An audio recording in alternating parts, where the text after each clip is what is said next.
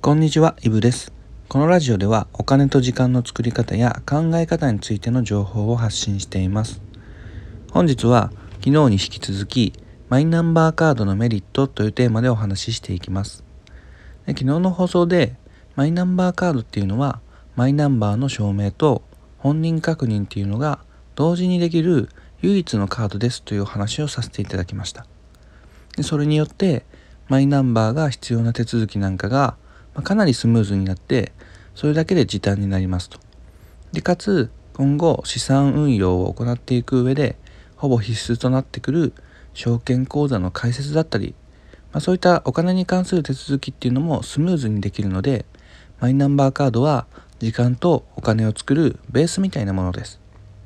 でこれ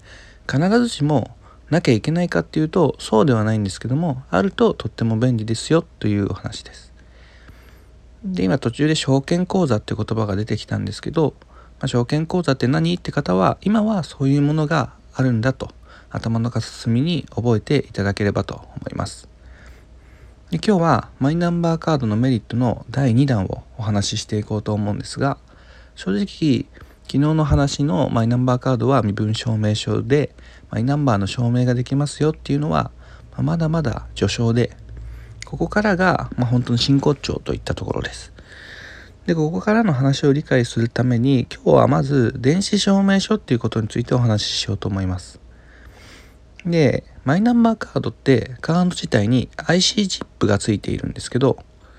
まあ、その中に電子証明書っていうデータを入れることができます。まあ、これ全然難しいことではなくて、申請の時に入れることができるんですけど、この電子証明書っていうのが優れものなんです。簡単に言うと電子証明書があることによってオンライン上での本人確認ができるようになります。まあ、要するに顔が見えないオンライン上、まあ、当然ネットの中って顔が確認できないじゃないですか。でも電子証明書があることでネット上でも本人であるっていう証明になります。だから記憶に新しいと思うんですけど10万円給付なんかの手続きがマイナンバーカードを持っている人はネットでできたわけです。これっていうのは電子証明書がマイナンバーカードに入っているからなんです。で、この電子証明書があることによって、まあ、それこそ10万円給付とか、まあ、他にも大事な書類なんかがオンライン上でやり取りができるようになったわけです。で先ほども少しお話ししたんですけど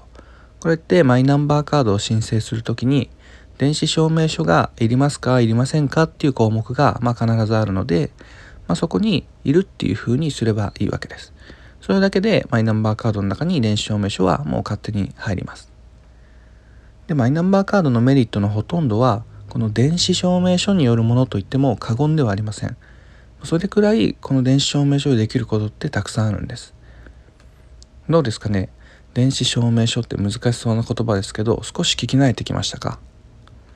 で最後に今日のおさらいをもう一度してみましょ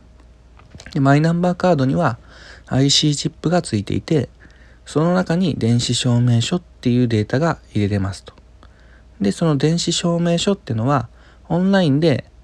今作業しているのは自分である。この手続きをしているのは自分であるってことが証明できます。それによって大事な書類でもネットで提出なんかができるようになるんですで使い方っていうのはとっても簡単で、まあ、ただマイナンバーカードをスマホやパソコンやあと専用の読み取り機器とか、まあ、そういったものにかざすだけです。まあ、例えて言うんであればあの電車の交通 IC カード、まあ、Suica とかをかざすイメージとほぼ同じです。